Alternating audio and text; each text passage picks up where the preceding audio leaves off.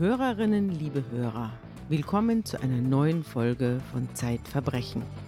Ja, Sie werden sich jetzt fragen, wo ist der Andreas Sendka? Ich kann es Ihnen sagen, der liegt im Bett, den hat der Coronavirus erwischt. Und diesen, ein Bär von einem Mann wurde umgehauen von einem winzig kleinen. Ja, nicht mal ein richtiges Lebewesen, aber auf jeden Fall liegt er jetzt im Bett und erholt sich. Danach geht er in Urlaub. Und das heißt, dass wir einige Folgen allein sein werden. Aber nicht ganz allein, denn ich habe einen Gast. Und bevor ich den vorstelle, wollte ich noch sagen, dass der Andreas natürlich am 31. August spätestens wieder zurück sein wird. Dann werden wir nämlich in Köln gemeinsam auftreten.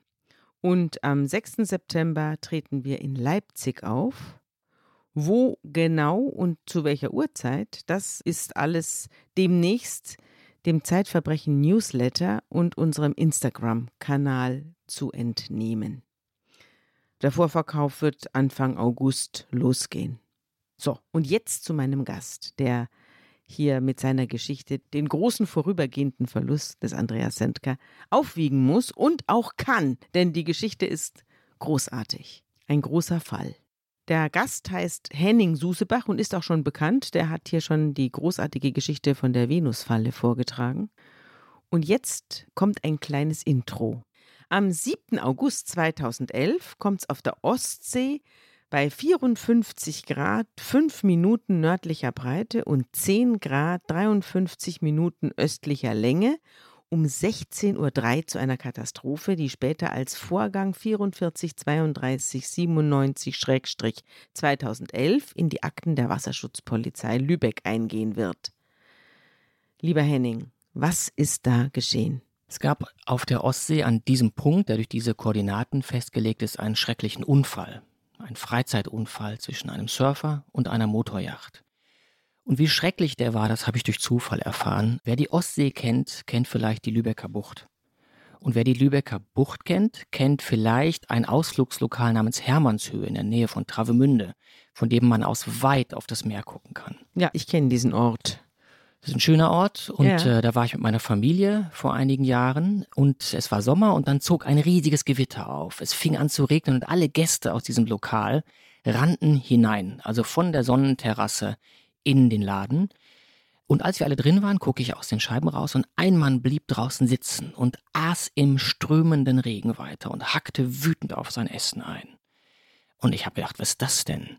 Und als der Regen dann wieder vorbeizog und die Sonne rauskam, bin ich rausgegangen zu dem Herrn und die Journalistenkrankheit ist halt zu fragen, was sind Sie denn für ein harter Hund? Mhm. Und dann, ja, warf er gewissermaßen sein Besteck auf den Tisch, deutete nach unten unter den Tisch, wo ich dann sah zwei Krücken, ein schräg stehendes Bein und er sagte, ich kann nicht so schnell weg. Und daraufhin erzählte er mir seine Geschichte und was ihm passiert ist auf dem Meer, auf das er von der Hermannshöhe aus blicken konnte. Aber jeder, der deinen Text kennt, weiß, dass du es bei dem Erzählen der Geschichte nicht belassen hast, sondern eine riesige Recherche angefangen hast rund um den Herrn Luhmann, der da auf der Terrasse sitzen bleiben musste und im strömenden Regen aß. Ja, der Herr Luhmann hat mir erzählt, dass ihm eben auf diesem Meer, auf diesem Stück Ostsee ein Unfall unterlaufen sei und er bis zu dem Zeitpunkt, an dem wir uns trafen, noch um sein Recht kämpfte, nämlich als Opfer eines Verbrechens gewissermaßen definiert zu werden. Und es ja, es gab ja auch einen Strafprozess dann später. Aber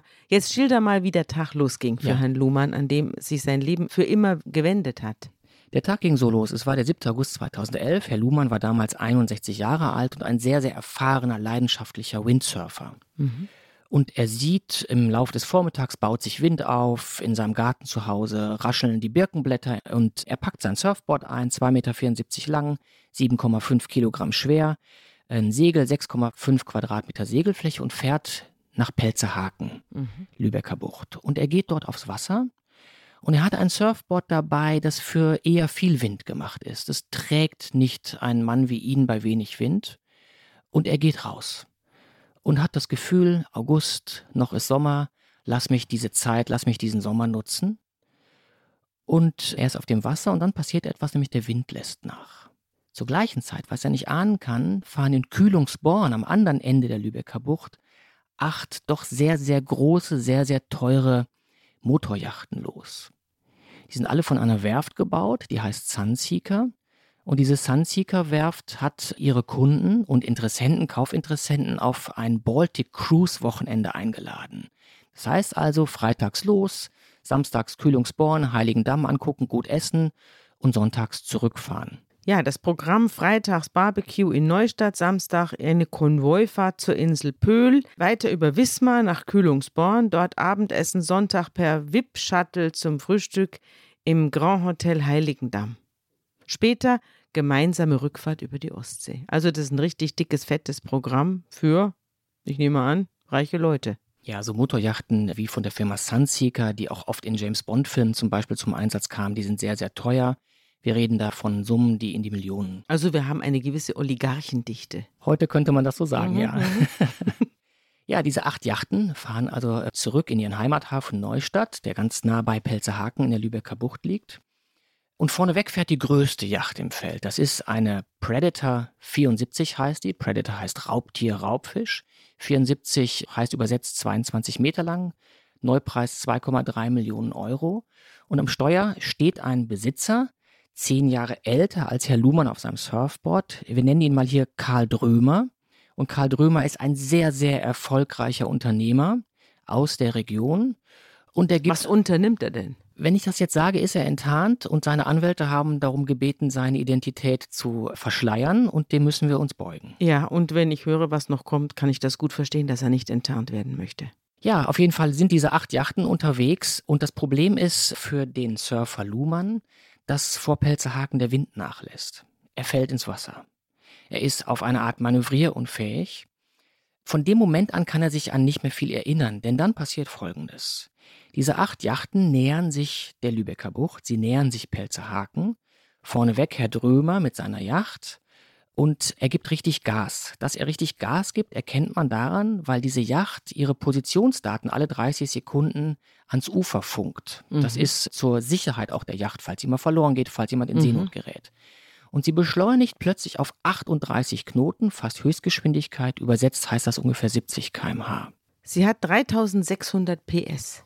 Genau, sie hat 3600 PS, das ist wahnsinnig stark. Sie ja. verdrängt 47 Tonnen. Das heißt also, wenn die ankommt, ist im Wasser einiges los. Luhmann ist nicht zu sehen. Der steht nicht auf seinem Brett, sondern liegt im Wasser. Das kann heute keiner mehr so genau sagen. Mhm. Entweder er liegt im Wasser oder er steht auf seinem Brett, versucht das Segel wieder hochzuziehen. Auf jeden Fall, er hat keine stabile Fahrt in dem Moment. Und der Herr Drömer an Bord seiner Yacht sieht aber auch wenig, denn es ist so, er hat seine Tochter, die mit an Bord ist, neben einigen Gästen, nach hinten ans Heck geschickt, um zu gucken, ob die anderen sieben großen Sunseeker-Yachten noch mitkommen. Er ist sehr, sehr schnell. Mhm. Und wie weit er nach vorne sehen kann, darüber reden wir später noch. Aber er hat keinen Kapitän. Er fährt selbst. Er fährt selbst. Er ist der Besitzer. Ob er ein erfahrener Bootsführer ist, werden wir gleich noch herausfinden. Hat er denn einen Führerschein? Er hat einen Führerschein, den braucht er für die Yacht. Okay. So, und dann pflügt er mit 38 Knoten, 70 km/h durchs Wasser und plötzlich knallt's. Und er bleibt stehen und sieht im Wasser Reste eines Surfboards, ein zerfetztes Segel und ein Körper, der da treibt. Und das ist Herr Luhmann. Was geschieht jetzt? Zieht man ihn raus? Ja, man zieht ihn raus. Also auf dem Wasser ist es so, bis da die Polizei, die Rettung kommt, vergeht naturgemäß ein bisschen Zeit. Das heißt tatsächlich, der Yachtbesitzer, Motorjachtbesitzer, stoppt sein Boot, dreht bei und die Leute an Bord, unter anderem seine Tochter, ziehen den schwer, schwer, schwer verletzten Herrn Luhmann auf die Baderampe am Heck. Mhm. Muss ich mir das wie so eine Laderampe vorstellen, die so knapp über dem Wasser ist? Ganz oder? genau. Also mhm. hinten haben solche großen Yachten oft so eine kleine Badeterrasse, die dann eben nicht so hoch ist. Mhm. Da liegt er und blutet. Da liegt er und blutet und es ist schon auf den ersten Blick zu erkennen, dass dieser Mann schwerst verletzt ist. Also das heißt, sein linkes Bein ist von der Schiffsschraube komplett zerhäckselt. Der Fuß hängt offenbar nur noch an einer Sehne. Alle Adern sind durchtrennt. Der andere Fuß ist weg, der ist mit dem Surfboard wahrscheinlich verschwunden, oder? Nee, nee, also der linke Fuß, der linke Fuß, das war das schwer verletzte Bein, der ist fast weg. Ein Teil des rechten Fußes ist verschwunden, merkt man später, fehlt mhm. ein Stück Ferse. Er blutet, blutet, blutet und dieses Boot mit dem verletzten Surfer ist halt mitten auf dem Wasser und die Zeit verrinnt. Herr Drömer, der Yachtbesitzer, gibt also wieder Gas, in diesem Falle glücklicherweise, und fährt möglichst schnell ans Ufer. Und dort angekommen ist der Surfer Luhmann fast tot. Da warten dann schon Krankenwagen. Da warten Krankenwagen, da wartet dann auch ein Hubschrauber. Mhm. Der schwer verletzte Herr Luhmann wird dann ins Krankenhaus geflogen und kommt dort in den Schockraum, Krankenhaus in Lübeck. Er kommt dort zwei Stunden und 40 Minuten nach dem Unfall an. Und die Ärzte spekulieren da, er hat nur noch zwei Liter Blut im Körper. Und sie müssen ihn im Laufe der Nacht dreimal wiederbeleben. Nase gebrochen, Lungenflügel mhm. zerrissen. Mhm. Ich habe mit einem Arzt gesprochen, der sagte, solche Verletzungen habe er bei Freizeitsportlern noch nie erlebt. Die glichen Landwirten, die in eine Erntemaschine gekommen sind. Mhm. Und was macht Herr Drömer? Herr Drömer hatte den, den Herrn Luhmann für kurze Zeit eben auf seinem Boot, um ihn zu bergen. Und dann verschwindet Herr Drömer aus dieser Geschichte erstmal, weil er den Verletzten, den Mann, den er überfahren hat, an Land gebracht hat. Der Mann wird im Krankenhaus versorgt, hat eine Leidensgeschichte ohnegleichen vor sich.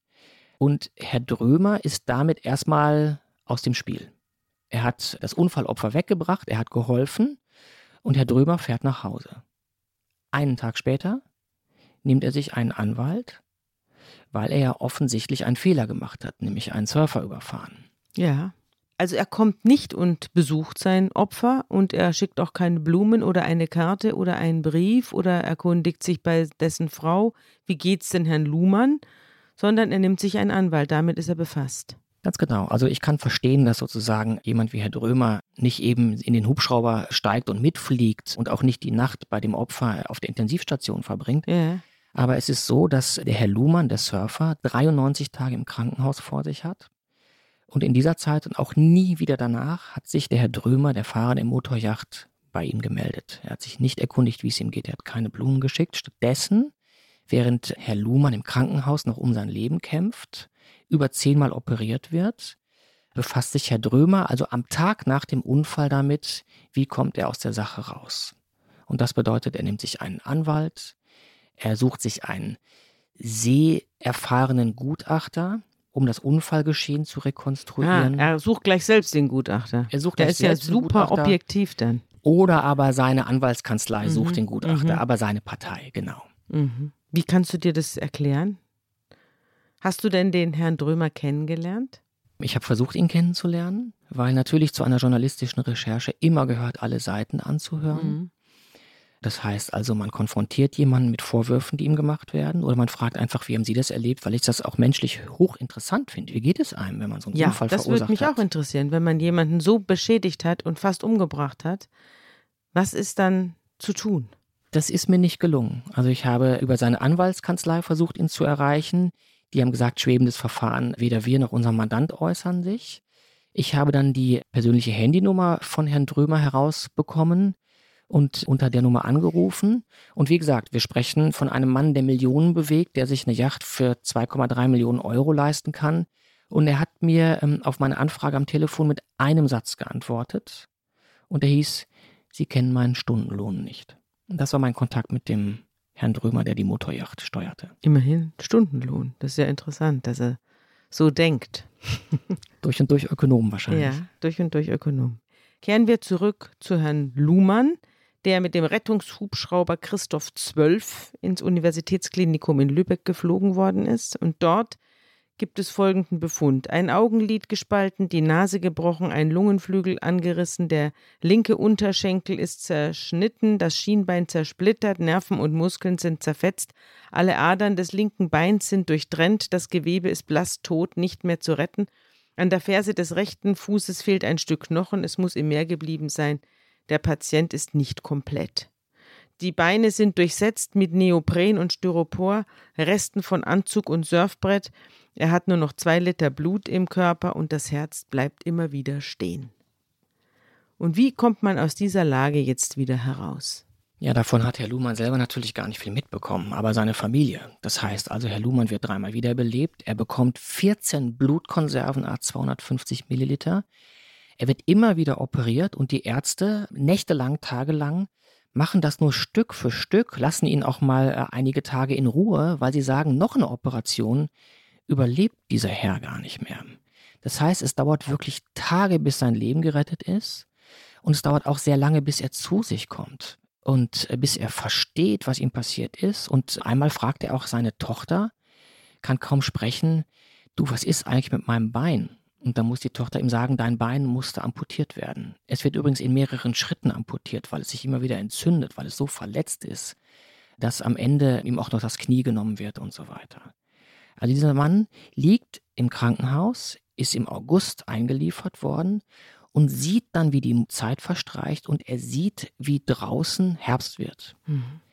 Und dann bekommt er immer wieder Besuch, zum Beispiel von der Polizei, die schon den Motorjachtbesitzer vernommen hat und auf ihn seltsam kritisch wirkt. Sie mhm. fragt zum Beispiel, sagen Sie mal, Sie waren ja schlecht zu sehen, wieso haben Sie denn eigentlich einen schwarzen Neoprenanzug getragen? Mhm. Und er denkt sich so. Also er wird schon vernommen wie ein Verdächtiger. Er wird vernommen wie ein Verdächtiger und denkt sich so, naja, also Neoprenanzüge sind meistens schwarz, was soll ich denn machen? Er merkt, irgendwas läuft gegen ihn in einer Zeit, wo er noch damit beschäftigt ist, damit klarzukommen, dass er jetzt ein schwerstbehinderter Mensch ist, dem mhm. zum Beispiel ein Bein fehlt, der nicht weiß, ob er wieder arbeiten kann. Mhm. Und die Quelle des gegen ihn ist Herr Drömer. Die Quelle des gegen ihn ist Herr Drömer, der, wie wir gerade schon erwähnt haben, einen Tag nach dem Unfall so, ja, wie soll ich sagen, so runtergekühlt ist, dass er sich einen Anwalt nimmt, der zwei Tage nach dem Unfall sich an seiner Yacht mit dem Gutachter trifft und mit Mitarbeitern des Yachtbauers Sunseeker, mhm. die das Ding sich anschauen und gucken, wie sieht's denn aus, der vier Tage nach dem Unfall der Polizei mitteilt, dass seine Frau, seine Tochter, die Enkel, die alle in diesem Konvoi dabei waren, die Aussage verweigern werden. Mhm. Der dann übrigens auch noch Wochen später in einem Schreiben an die Polizei bemerkt, wie schwer doch seine Tochter psychisch zu leiden habe, die ja mit dem verletzten Surfer an Deck die ganze Fahrt vom Unfallort ans Ufer überstehen musste.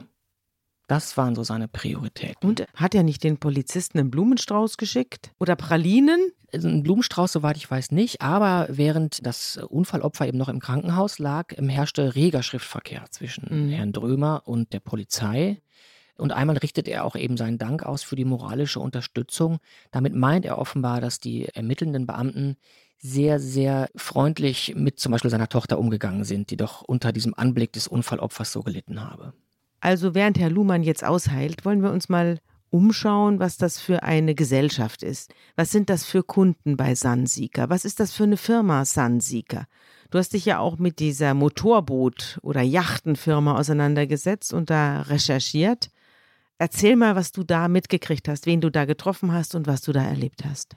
Ja, es war so, dass ich ja die ganzen Pressemitteilungen der Firma Sunseeker zum Beispiel zu diesem Ausflugswochenende, an dem das passiert ist, gelesen habe. Und da hat mich was gewundert. Da war ein, ein schwärmerischer Ton dabei, den ich in Anbetracht des Unfalls fast zynisch fand. Also, also die haben hinterher eine Pressemitteilung rausgegeben über den schönen Ausflug Tag, und haben das Unfallopfer nicht erwähnt. Am Tag nach dem Unfall kam eine Pressemitteilung, dass das ein schönes Wochenende gewesen sei, das allen Beteiligten in Erinnerung bleiben werde.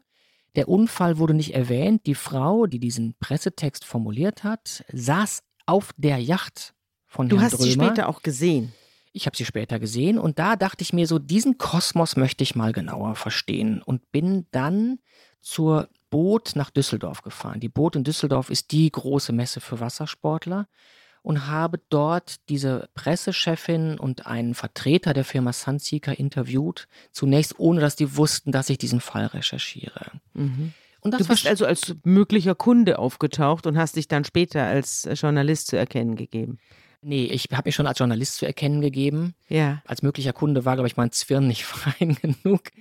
Ich habe aber gesagt, ich interessiere mich als Journalist einfach für diese Kundschaft. Wer kauft solche teuren mhm. Boote? Mhm. Und es war dann halt sehr, sehr interessant, dass ich dort erzählt bekam, das sind gar nicht so sehr die erfahrenen Seebären, die diese Schiffe kaufen. Dazu haben die gar keine Zeit. Das sind Leute, die Geld haben, die schnell mal an einem Wochenende nach Mallorca fliegen wollen oder an die kroatische Adriaküste, wo ihre Yacht liegt und sich für ein paar Stunden entspannen wollen. Das heißt, viele haben Crews, viele haben Köche wenige haben seemännische Erfahrung. Das macht sich bemerkbar. Also auf der Betriebsuhr der Yacht von Herrn Drömer, die sehr neu war, neun Monate vorher gekauft, waren 95 Betriebsstunden verzeichnet vor dem Unfall. Also wenig. Das ist ganz, ganz wenig. Also ja. wenn man das mit dem Auto vergleicht, da ist man ja nach was weiß ich, zwei, drei Wochen nach auf 95 Betriebsstunden. Ja. Und das heißt, wir haben es also mit Leuten zu tun, die viel Geld haben, wenig Zeit, wenig Erfahrung Mhm. und sich dann in diese Boote setzen. Und da rumbrettern mit maximaler Geschwindigkeit. Dann da rumbrettern mit maximaler Geschwindigkeit. Wie sah es denn da aus auf dieser Messe? Was hast du denn da für Boote gesehen? Also es waren halt riesige Yachten, die natürlich immer noch riesiger aussehen, wenn sie auf dem Land stehen. Dann sind die so hoch, sie liegen nicht im Wasser. Ja. Mich haben sie so ein bisschen an diese Donnerkeile erinnert, die man manchmal am Strand findet. Sehr spitz, sehr lang. Ja, und dann klettert man da hoch. Ich will jetzt nicht ins Klischee verfallen, es war wirklich so. Dann geht man durch Wohnlandschaften, also sind ja alles mit riesigen Kajüten, Doppelbetten und so weiter. Da liegen dann drapierte Armani-Schlafanzüge drauf. Draußen auf den Decks Tische aufgebaut, auf denen dann Teller angerichtet waren mit Austern, in dem Fall Plastikaustern, weil es ja einen, eine Messewoche halten musste. Mhm. Es war also gewissermaßen alles darauf angelegt zu sagen, gönn dir was, du kannst es dir leisten. Und die Leute sind mit zu Museumsfilzpantoffeln rumgelaufen, um ja keinen Schramme in das Boot zu machen, oder? Natürlich, also solche Boote sind natürlich feinst bearbeitet, die haben alle ein Deck aus Teakholz Mhm. und da möchte natürlich der Besitzer keine Schramme drin Wie haben. haben die denn reagiert, als du sie auf Herrn Drömer angesprochen hast? Ich habe die nach meiner Erinnerung auf der Messe gar nicht auf Herrn Drömer angesprochen, weil ich einfach dieses Soziotop verstehen wollte. Ich habe natürlich nachher alles gegengecheckt, was es gegenzuchecken gab. Das war dann Schriftverkehr. Und da konnten sie allerdings irgendwie nichts einwenden, weil das, was ich hatte an Akten, an Unterlagen, einfach einwandfrei war. Ich glaube, erfreut waren sie nicht. Ja. Was einem bei einem Besuch so einer Firma wie Sunseeker natürlich auch auffällt, ist, dass die ihre Yachten mit Namen benennt wie Predator, Absolute, Prestige, Majesty oder Dominator. Das Mhm. sind jetzt alles Namen, die den Status des Besitzers stützen sollen. Die Überlegenheit des Besitzers. Die Überlegenheit des Besitzers und die eventuell auch auf ein Verhalten auf dem Wasser schließen lassen. Das zweite, was ich noch interessant fand, war die Standorte dieser Firma Sunseeker. Also die haben Häfen, die haben dort Werkstätten, wo sich die meisten ihrer Kunden aufhalten. Und eben auch in Neustadt in der Lübecker Bucht, Mhm. die den Ruf hat, ein Revier für Anfänger zu sein. Anders als auf der Nordsee bläst der Westwind da nicht rein. Ja. Anders als auf der Nordsee hat man da keinen Seegang. Man hat ein sehr ruhiges, symmetrisches Gewässer und ein paar schöne Orte mit schönen Restaurants, wo man direkt vor dem Steg ankern kann und sich zeigen kann. Du warst in so einem Restaurant. War da nicht jemand, der gesagt hat, das hier wird das Nizza von der Ostsee? Ja, es gibt ein Restaurant, in dem auch Herr Drömer gerne Kunde war, Kunde von See. Mhm. Das ist das Café Wichtig. Kunde von See heißt, man kommt über den Steg rein. Nee, noch besser. Also es ist so, äh, dieses Café Wichtig ist in Scharbeutz. Kaffee wichtig, das ist ernsthaft. Kaffee Wichtig, ja. Also, Wunderbar. wie soll ich sagen, schreib's drauf und es erfüllt sich, der Wunsch. Das Café Wichtig liegt in Scharbeutz, hat eine Mhm. sehr, sehr schöne Strandpromenade und von Landseite kommen viele Leute dahin und von Seeseite ist es eben auch sehr beliebt geworden und so beliebt, dass in der Saison, als dieser Unfall passierte, derart viele große Yachten auf Seeseite vor diesem Café ankerten, dass der Kaffeebesitzer ein Boot gekauft hat, auf dem dann Kellner standen und die bestellten Getränke von Land zu den Schiffen fuhren. Und das ist sozusagen eigentlich dann das High-End. Also dann hat ein Revier es geschafft, zu einem VIP-Revier zu werden. Also es ist so eine Art Roomservice auf See. Richtig, ein bisschen sichtbarer als der Roomservice, aber im Prinzip genau das. Ja. Wenn wir jetzt uns abwenden von dem Kaffee wichtig und in die deutlich wichtigere Universitätsklinik zurückkehren, in der Herr Luhmann um sein Leben ringt, da bist du einem Chefarzt begegnet mit dem Namen Andreas Pech. Was hat der dir denn erzählt? Dem war auch Jahre später der Herr Luhmann noch gut im Gedächtnis. Und der hat dir auch generell was gesagt zu diesen Verletzungen und zum Risiko, ein Surfer zu sein. Ja, also der Herr Pech ähm, hat lange mit mir gesprochen, nachdem ähm, er von der Schweigepflicht befreit wurde. Und er hatte tatsächlich diesen Fall und diesen Patienten nicht vergessen, weil das so außergewöhnlich war. Also er hat gesagt, es gibt immer eine Saison von Freizeitverletzungen. Das ist zum Beispiel die Motorradsaison. Da sieht er Hochrasanzverletzungen, so nennt er das. Also wenn ein Motorradfahrer verunglückt. Und in diesem Falle war es eben eher so, dass er sagte, dass er habe ausgesehen, als sei ein Mensch wie ein Landwirt in einen Mähdrescher geraten. Ja. Alles zerhäckselt. Dann haben wir lange darüber gesprochen, was eigentlich heute das Risiko ist, ähm, sich zu verletzen. Und er hat den Eindruck, und er ist auch durch Zahlen zu bestätigen, dass Ja. Arbeitsunfälle immer weniger werden, Damals in dem Jahr gab es 525 tödliche Arbeitsunfälle bundesweit, aber 7238 Todesfälle bei Sport und Freizeit. Ja, Wahnsinn. Das ist gewissermaßen das neue Kampfgebiet. Also, die Freizeit ist gefährlicher als alles andere. Die Freizeit ist gefährlicher als alles andere. Ich habe auch nochmal nach den neuen Zahlen gesucht. Damals 525 tödliche Arbeitsunfälle, 2020 nur noch 399 tödliche Arbeitsunfälle weniger. Mhm. mhm. Zu den Todesfällen bei Sport und Freizeit gibt es nicht genaue Auskünfte. Viele Herzinfarkte, ältere Herren, die noch Fußball spielen, wenn Gletscher abgehen in den Dolomiten. Wir kennen alle diese Fälle. Aber die neuen Schlachtfelder, hast du geschrieben, sind Landstraßen, Skipisten, Wanderwege, Klettersteige, Mountainbikes, Joggingwege und eben das Surfbrett. Gleitschirme hast du noch gar nicht erwähnt, die sind ja auch gefahrengeneigt. Wieso ist das so? Ist den Leuten so langweilig, dass sie ihr Leben riskieren auf irgendwelchen schnellen Booten, auf irgendwelchen schnellen Fahrgestellen, auf Pferderücken, auf denen sie dann über Bäume springen oder was, was ist in die Leute gefahren, dass sie ihr Leben lassen beim Sonntagsspaß? Also in der Tat glaube ich, dass Sportarten heute riskanter sind als früher. Also früher gingen, glaube ich, mehr Leute einfach spazieren oder joggen. Und ähm, heute ist alles eine Industrie geworden, die diese Rasanz verkauft. Das macht sich, glaube ich, auch in sozialen Netzwerken wie Instagram besser, wenn man ein Kitesurf-Foto postet, als äh, wenn man nur auf dem Steg in der Sonne sitzt. Dazu kommt aber noch etwas, nämlich dass Individuen und auch Egoisten aufeinanderprallen. Also jeder Wanderer kennt das, wie sauer er ist, wenn er den Berg hochächzt und ihm Mountainbiker entgegenkommen. Ja. Und Oder noch schlimmer, wenn er den Berg hochradelt und einer mit E-Bike überholt ihn. Richtig. 30 Jahre älter und viermal so schnell. Da tobt ja der Hass. Da werden ja manchmal auch Drähte gespannt mittlerweile, ja. die dann Leute vom Fahrrad reißen. Das ist jetzt eigentlich alles ist gar nicht so? lustig. Werden Drähte ja. gespannt ja, also Mountainbiker, die dann da runterfallen? Es ist wirklich zum Teil Krieg. Das ist auf dem Wasser auch so und das möchte ich kurz erzählen, weil wenn man als Strandurlauber aufs Wasser guckt, glaubt man ein idyllisches Bild zu sehen. Ja. Das stimmt aber nicht. Ja, es sieht so nett aus, nicht? Da sind die Segelboote und da hinten ist ein Schlauchboot und da sind die Surfer und da sind die Schwimmer mit ihren Badekappen und springen da vom Steg aus rein. Also sehr nett alles von außen. Und von innen muss ich sagen, gibt es da sehr, sehr viele Konfliktlinien, die wir heute mittlerweile alle kennen, wenn ich ein paar kurz nennen darf. Ja. Zum Beispiel Surfer sind in der Regel jünger als Motorbootfahrer. In dem Fall waren die beiden Männer nur zehn Jahre auseinander, aber sie sind jünger. Motorbootfahrer sind in der Regel reicher als Surfer. Die brauchen ein Boot, die brauchen einen Hafen, die brauchen einen Führerschein. Ein Surfer braucht nichts. Mhm. Der braucht auch keinen Verein. Mhm. Das heißt, der braucht nur ein Brett und der braucht einen Strand, wo er es reintragen kann. Das bedeutet auch, dass zum Beispiel Surfer überhaupt keine Institutionen brauchen. Die haben keine Verbände und keine Interessensvertreter. Und letzter Punkt noch, Surfer und Segler sehen sich auch eher als die Ökos der Meere. Sie arbeiten demütig mit dem, was da ist, vor allen Dingen mit dem Wind. Ja. Während die Motorbootfahrer das nicht tun. Also diese, dieser Glaubenskrieg, der heute die Motorbootfahrer machen natürlich Lärm. Sie haben diesen Status, jetzt komme ich, das ist ja auch schon akustisch wahrzunehmen. Sie haben diese riesigen Yachten, sind also auch visuell ein Blickfang. Also es ist eine Demonstration des Ich. Es ist eine Demonstration des Ich, eine, wie ich finde, altertümliche, testosteronschwangere Demonstration mhm. des Ich. Ein Surfer hat auch eine Demonstration des Ichs vor Augen, aber die ist eben fitter und demütiger.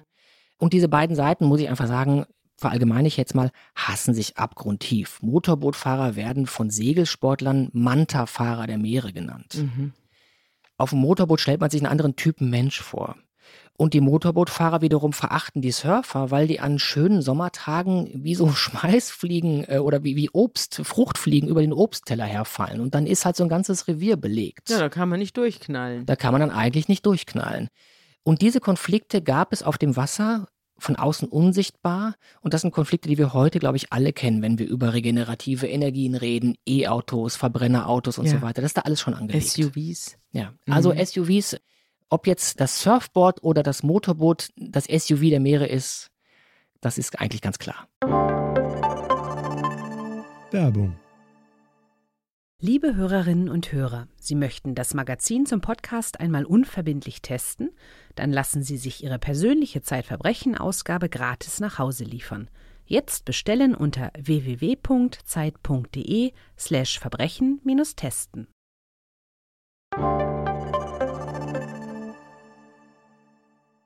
Wir kehren zurück zu Herrn Luhmann, der um seine Genesung ringt. Und zu dem kommt jetzt auch ein Rechtsanwalt, oder? Und erklärt ihm das eine oder andere.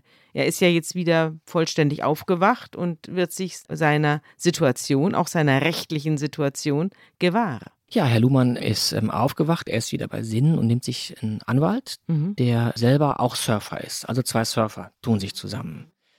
Und er ist parallel natürlich noch damit beschäftigt, dass sein Haus behindertengerecht umgebaut werden muss. Er hat sein Bein verloren, er sucht eine Prothese, es wird gesucht nach Anschlussbehandlung, Reha und so weiter.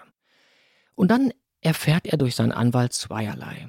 Das eine ist, der vom Motorjachtbesitzer bestellte Gutachter hat sein Gutachten fertig und behauptet darin, ich kann das eigentlich nicht ohne Lachen sagen, dass der Surfer Luhmann bei wenig Wind von 12 bis 18 Knoten der 38 Knoten schnellen Motorjacht von hinten reingefahren sei und so in die Schiffsschraube geraten sei.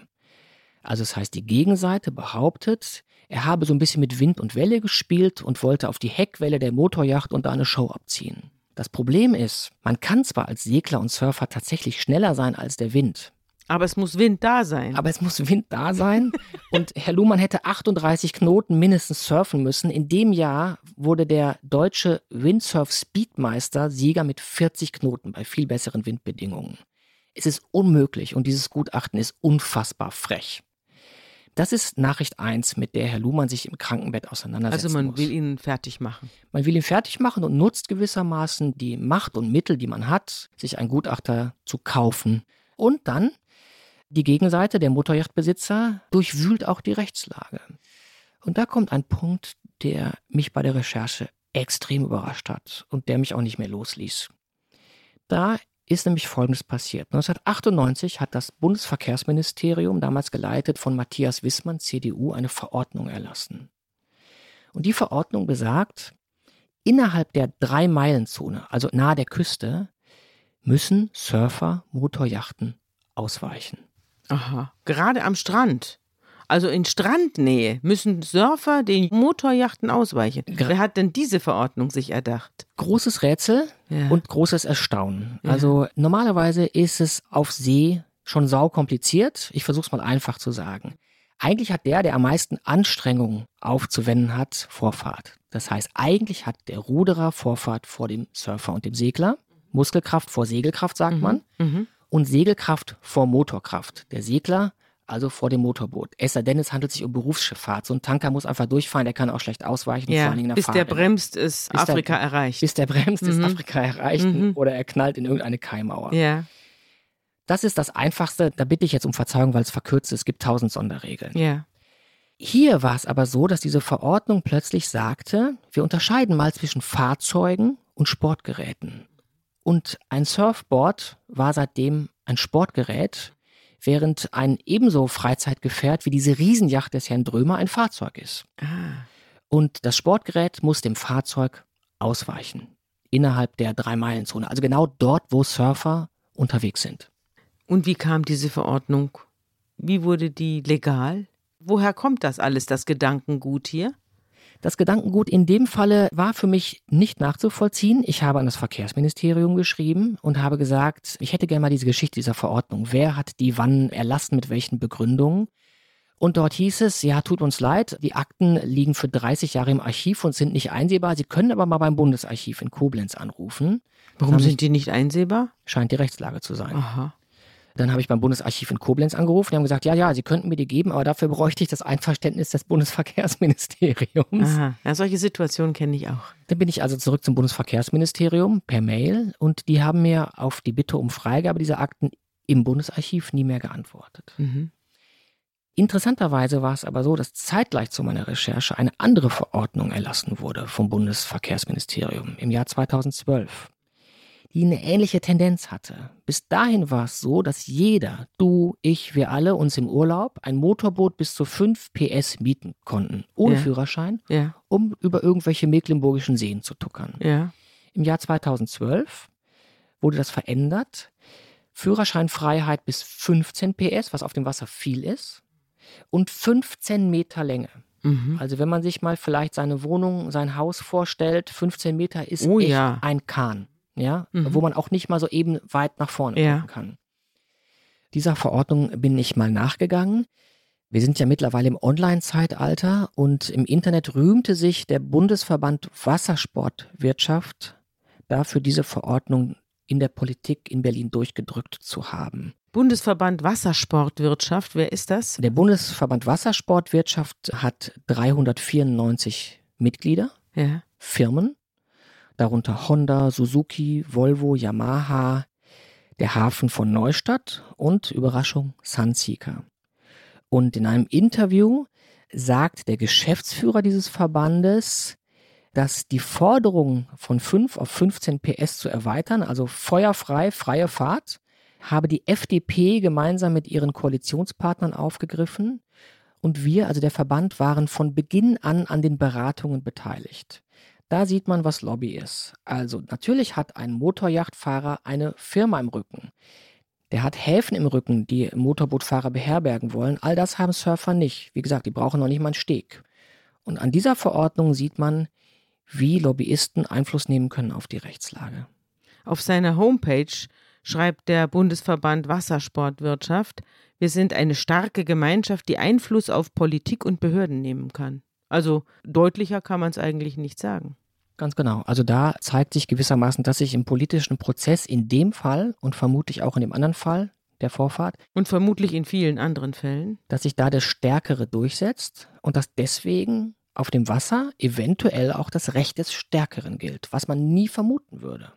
Am 8. November 2011 kommt Herr Luhmann nach 93 Tagen 15 Kilo leichter aus dem Krankenhaus. Er muss jetzt Medikamente nehmen gegen Magengeschwüre, Thrombosen, Phantomschmerzen, Angststörungen und kommt in ein vollkommen umgebautes Haus nach Hause, in dem inzwischen es aussieht wie in einem Krankenzimmer. Das muss man sich vorstellen. Er kommt also 93 Tage, nachdem er zu Hause sein Surfboard ins Auto gepackt hat, kommt mhm. er wieder. Das erste Mal. Und ist natürlich auch, muss ich jetzt ehrlich sagen, so eine Parabel, wie das jeden Tag das Leben aussehen kann. Also absolut. ein Carpe Diem Stück ist dein Stück auch gewesen. In der Tat. Wäre er fünf Minuten später losgefahren, wäre es ihm vielleicht nicht passiert oder fünf Minuten früher. Das ist sehr, sehr schicksalshaft. Und er kommt nach Hause, er hat allerlei Medikamente dabei, er kann nicht schlafen. Er kann auch nicht Auto fahren, nicht arbeiten, kein Geld verdienen, er kommt nicht mehr in seinen Keller. Er muss sich waschen lassen wie ein Baby von seiner Frau die wiederum nur noch rechte Socken von ihm wäscht und aus der mhm. Waschmaschine holt. Sag mal, was war er von Fuß nicht spitzt, da hat er eine Prothese. Er war interessanterweise Jurist.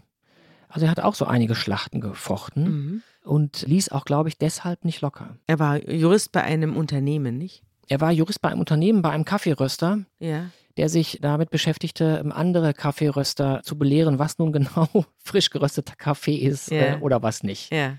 Also er war jetzt nicht der arme, äh, schwache, randständige, äh, verglichen mit Herrn Drömer und seiner Motorjacht allerdings auch nicht der reichste. Ja.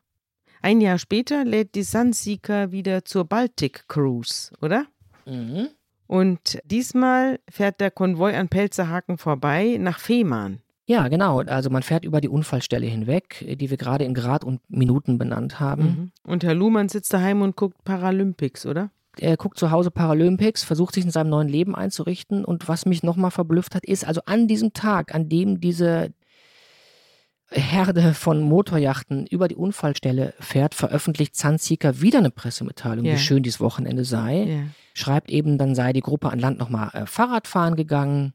Und dann steht da wörtlich, der Gashebel wurde gegen das Fußpedal eingetauscht. Also wieder, wo man so denkt, muss diese kraftmeierische Sprache sein muss offenbar. Sag mal, du hast doch auch mit der Wasserschutzpolizei gesprochen, mit einem Herrn Zelk.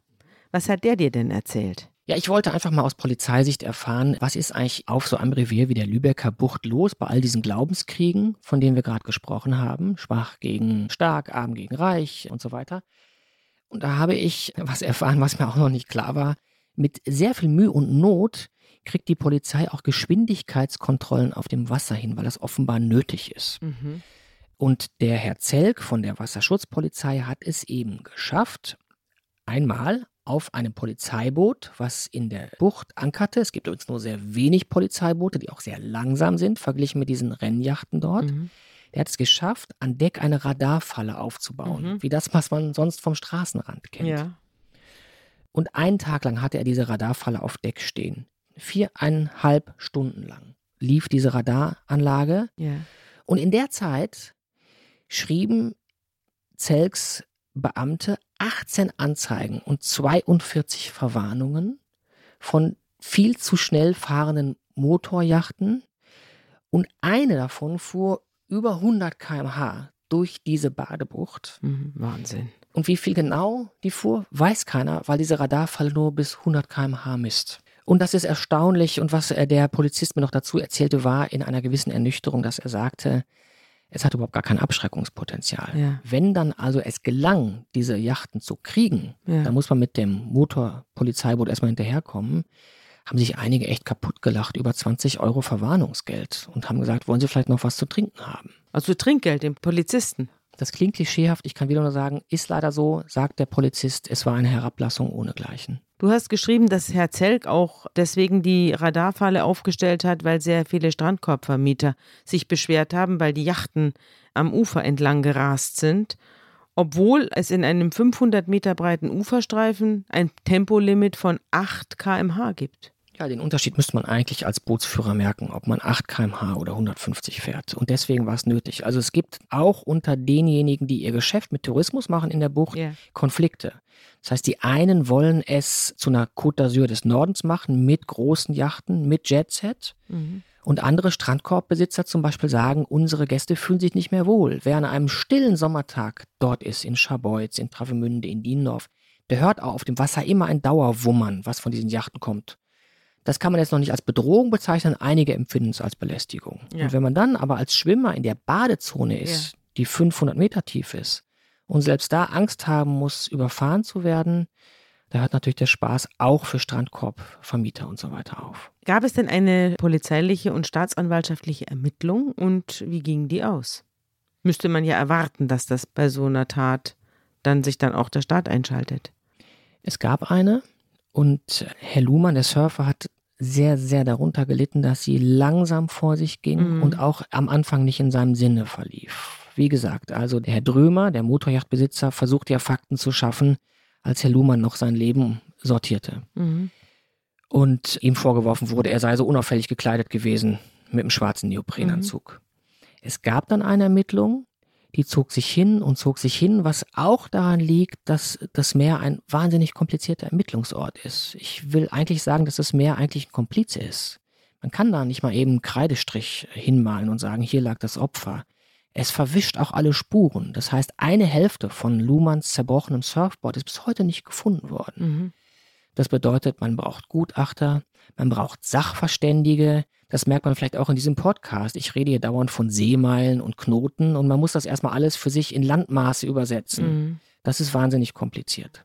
Es gibt auch kein Foto vom Tatort. Also auch das, der Tatort verschwindet ja auch gleich. Ja, er ist wie weggewischt, wie, wie ausgewischt durch einen Schwamm. Ja, bei jedem anderen. Unfall kann man das Metermaß ansetzen, kann man Fotos machen, kann man Berechnungen anstellen. Hier ist gleich alles weg. Die Staatsanwaltschaft ließ erstmal auf sich warten, aber es gibt doch einen Untersuchungsbericht der Hamburger Bundesstelle für Seeunfalluntersuchung, oder? Ja, das sind richtige Profis. Ja. Das ist die kurz genannte BSU. Und Ja. bei der BSU sitzen sehr, sehr viele knöcherne Ingenieure, Mechaniker und die sind beauftragt, auf weltweit jeden Bootsunfall, jedes Schiffsunglück mit deutscher Beteiligung zu untersuchen. Ah, Also ja. wenn irgendwo im Polarmeer ein deutscher Trawler sinkt, Ja. Sind, die da? die da und sichten Material. Und die haben sich auch dieses Unfalls angenommen. Das müssen sie. Mhm. Und was die herausgefunden haben, war wahnsinnig interessant. Sie haben sich nochmal das Gutachten vorgenommen des privaten Gutachters, der behauptet habe, der Surfer habe bloß mit dem Motorboot spielen wollen, habe es überholen wollen, habe auf der Heckwelle surfen wollen. Und das, sagen sie, sei nicht nachvollziehbar, diese Behauptung. Also dieser Gutachter hat sich wirklich als bezahlt herausgestellt. Die werden ja bezahlt wahrscheinlich von aus der öffentlichen Hand, oder? Die Genau. haben keine eigenen Interessen. Nein, das ist eine Behörde quasi wie eine Zulassungsstelle. Ja. Und dann haben diese Experten von der BSU noch was anderes gemacht. Die haben sich nämlich das Schiff von Herrn Drömer mal genau angeguckt. Und wenn man weiß, wie heute Autos aussehen, dann weiß man auch, wie heute Motorjachten aussehen. Die Fensterflächen werden immer kleiner, die Gesichter werden immer, immer grimmiger. Man guckt am Ende nach vorne nur noch aus einer Schießscharte raus. Ja. Und wenn ein Motorboot beschleunigt, passiert etwas, was anders ist als beim Auto. Es hebt sich. Genau, der Bug, die Spitze kommt oben raus. Ja. Es hebt sich und es führt letzten Endes dazu, dass die Sichtachse nach vorne immer kleiner wird, bis Ja. gar nicht mehr vorhanden Ja. ist. Es gibt also Motorjachten, die ja mittlerweile Infrarotkameras, die nach vorne schauen, um zu sehen, ist da irgendwo vor mir Leben im Wasser? Ist da ein Wärmepunkt, ein Schwimmer? Man sieht die in echt gar nicht mehr. Die haben Winkel gemessen, man sieht einige hundert Meter nicht. Also wenn man mit so einer Yacht Hochgeschwindigkeit fährt, sieht man mehrere hundert Meter nicht, was vor einem ist. Und dann haben sich diese BSU-Experten angeschaut, wäre so eine Yacht überhaupt zulassungsfähig? Und sie sind der Meinung, nein. Also ein ungeeignetes Vehikel. Ein ungeeignetes, nicht zulassungsfähiges Also für die ähm, Öffentlichkeit Vehikel, ungeeignet. für die Öffentlichkeit ungeeignet. Es ist aber zugelassen. Also diese Experten haben gesagt, über ein Fehlverhalten, das ja noch zu klären ist gerichtlich, des Yachtbesitzers hinaus, fahren mittlerweile Schiffe auf den Meeren rum, die eigentlich nicht verkehrstauglich sind. Zu grimmig, zu aggressiv Und blind. und blind. Und jetzt hatte der arme Herr Luhmann nicht nur den Herrn Drömer gegen sich, sondern auch noch die Firma Sansika, oder? Ja, also hätte Herr Luhmann jetzt beschlossen, er verklagt die Firma Sunseeker, weil sie nicht zugelassene, nicht verkehrstüchtige Boote auf die Meere schickt, dann hätte er einen Riesenfeind gehabt. Denn als die Sache sich immer weiter aufschaukelte, hat die Werft, die zwölftgrößte Kanzlei der Welt, beauftragt, den Fall auch nochmal zu untersuchen. Mhm. Also Oh Gott, oh stimmt Gott. denn die Behauptung der BSU, dass die Yachten nicht verkehrstauglich sind? Ja, und die zwölftgrößte Kanzlei der Welt heißt Meyer Brown und ähm, hat 1400 Anwälte zur Verfügung. Und die haben wahrscheinlich der BSU gleich gedroht, oder? Ja, die haben, die haben der BSU direkt einen Brief geschrieben, der Bericht sei falsch und die Behörde namens BSU werde für künftige Verluste der Firma Sunseeker verantwortlich gemacht. Ja, ein netter Ton, der Ja. hier herrscht. Und auch sehr erwartbar. Ja, und wie ging es jetzt aus für Herrn Luhmann und, und sein Schicksal? Also der Artikel, den ich nach allerlei Staunen und ähm, Recherchieren geschrieben habe, der ist im Mai 2013 erschienen. War ein Dossier in der Zeit? Ein Dossier in der Zeit. Und drei Monate später hat das Amtsgericht Kiel einen Strafbefehl erlassen. Trotz der Rechtslage, trotz der vermeintlichen Vorfahrt des Herrn Drömer, Ja. hat es diesen zu acht Monaten Freiheitsstrafe auf Bewährung verurteilt, wegen grob pflichtwidrigem Verhalten und weil er fahrlässig Leib und Leben eines anderen Menschen gefährdet habe. Denn es ist so, kann man vielleicht wieder mit dem Straßenverkehr vergleichen. Selbst wenn ich Vorfahrt habe Mhm. und ich sehe, dass sich vor mir ein zum Beispiel blinder Mensch über die Straße schleppt, kann ich ja nicht einfach, weil ich Vorfahrt habe, drüber fahren.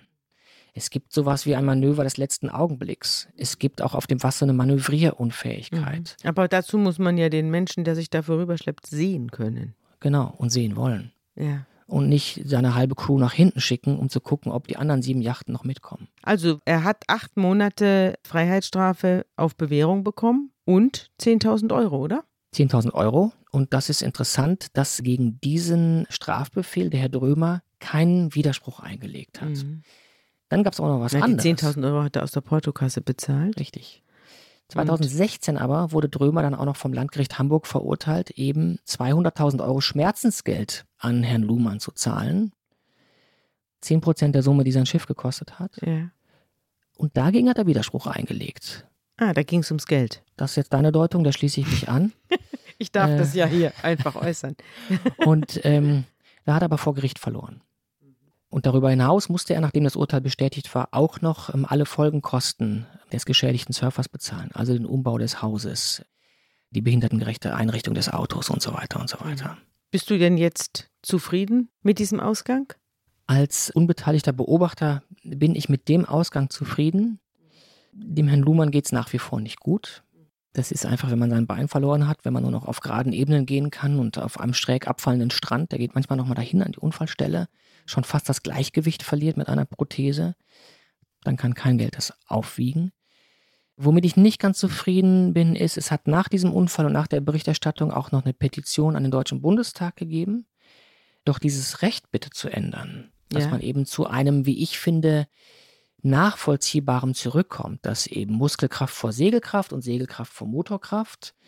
Das hat der Bundestag abschlägig beschieden mit der Begründung, dass Surfboards und auch Kitesurfer zum Beispiel sehr, sehr rasant und unberechenbar ihre Richtung ändern, während Fahrzeuge doch berechenbar geradeaus fahren.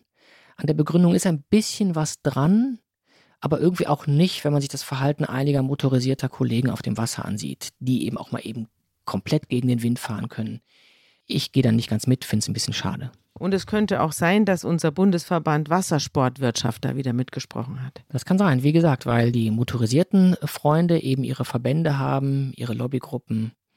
Und die haben Kitesurfer und Surfer eben nicht, weil die individuell und ungebunden unterwegs sind. Ich bedanke mich bei dir, dass du da gewesen bist und dass du mir diese Geschichte erzählt hast und unserem Publikum auch. Ich danke auch. Tschüss, Henning. Ciao.